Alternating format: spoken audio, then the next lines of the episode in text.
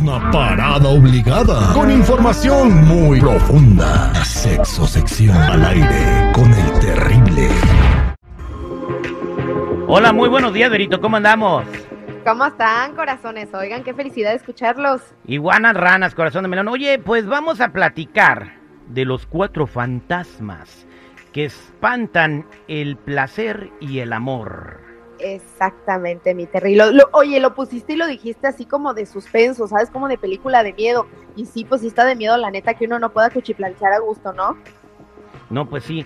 ¿Y cuáles son esos fantasmas para irlos anotando? No es la ¡Vámonos! llorona, la medusa, mi suegra y no sé qué mi suegra.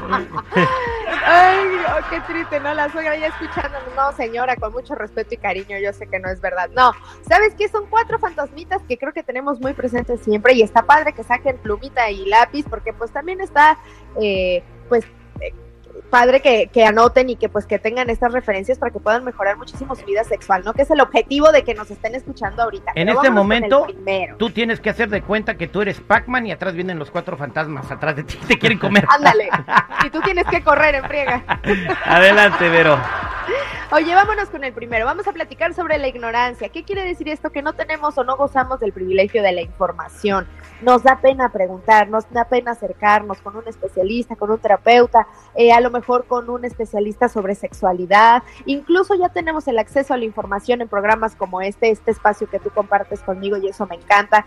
También hay muchos eh, influencers, creadores de contenido que hablan al respecto. Entonces creo que la información ya está alrededor de todos nosotros, sin embargo no tenemos ese acercamiento. Entonces hay que ir contra la ignorancia y tener un poquito más de acceso a todo ello y no asustarnos, ¿no? Saber que todo lo que nos pasa por la mente tiene un nombre, un porqué y un para qué. Entonces está muy padre que encontremos espacios y que encontremos también especialistas con los cuales acercarnos. Entonces la ignorancia es el número, el número uno. Vámonos con el número dos y es la vergüenza, que yo creo que muchos también por ahí yo lo noto cuando hacen sus llamadas y dejan sus preguntas, ya sabes, como que lo piensan mucho. No sé si te has dado cuenta de eso, mi Terry. Eh, sí. ¿Y cómo, se, cómo le corres a ese fantasma? Híjole, yo creo que, es- ¿sabes qué pasa? Que, que eh, tenemos una formación muy, muy eh, socialmente castigada. Entonces, cuando uno dice, híjole, se me antoja hacer esto, o yo quisiera que mi pareja viera eh, la vida de esta forma, que no sé, que mi esposa se vista un poquito más atrevida, muchos, muchos aspectos, siempre que los externamos, ¿qué pasa? Pues nos sentimos muy juzgados y con ello viene la vergüenza. Y es un aspecto que nos promueve a tratar de que nadie más lo sepa. Entonces, ¿qué pasa? Escondemos esta información, guardamos secretitos, nunca le decimos a nuestra parejita qué es lo que se nos antoja, porque, híjole, ¿qué va a pensar de mí? Ya sabes, como que ese tema. Yo Eh, creo eh, que... eh, tiene razón, estaba leyendo en una revista que se llama Vogue, no sé si la ubican ustedes, Sí, un sí, artículo claro. en inglés. Sí, sí, señor. Miren esto, y estaban hablando específicamente de las mujeres. De cada 10 mujeres, 6 desearían traer a otra mujer a la cama con su marido. A ver, otra vez, ¿cómo? Imagínate, De cada, imagínate. de De cada cada diez, 10, seis. 6 quisieran tener otra mujer teniendo O sea, sexo con su marido. O sea, es su- eh, les gustaría que hubiera tener ese, Oh. ese tipo de relación. O sea, aunque sea una vez en la vida. Como Un un trío. threesome, pues. ¿Mm? O sea, un trío, pues. Sí, oye, imagínate, o sea, son muchísimas las mujeres que tienen como que esa fantasía y nunca nadie se entera, ¿estás de acuerdo? ¿Y qué pasa? Que en la cabeza de los hombres, pues esa fantasía también es increíblemente alta, se- te súper aseguro que más de alguno ahí en la cabina ha tenido esa fantasía. Entonces, ¿qué pasaría si nosotras externamos esas ganas y ese deseo y también ustedes? Pues híjole, un trío bien cachondo y bien sabroso. Pero ¿te sabes pero es que sabes qué es lo que va a pasar. Oye, gorda, ¿qué te parece si esto?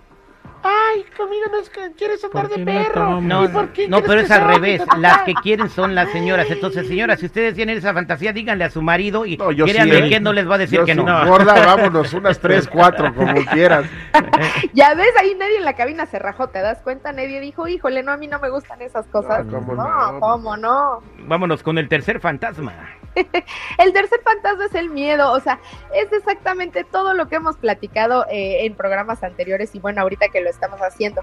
¿Por qué razón no decimos las cosas y por qué razón aún más grande no lo hacemos? Pues precisamente porque nos da miedo y que pues esto se convierte en un enemigo más grande. ¿Qué es lo que sucede? Que se va haciendo una bolita de nieve que gira, que gira y se va haciendo cada día y cada vez más grande y es más complicado platicar sobre estas situaciones. Y es súper lamentable porque pues creo que la educación sexual siempre eh, se ha planteado a nosotros como desde, desde esa trinchera, ¿no? De hecho, hay mucha gente que crece con la idea de que pues la sexualidad es únicamente reproductiva y no es real, o sea, la sexualidad también está hecha para que todos tengamos un agasajo de placer y eso creo que eh, si todos tuviéramos esa postura, pues definitivamente nuestra vida sexual sería muchísimo, muchísimo mejor.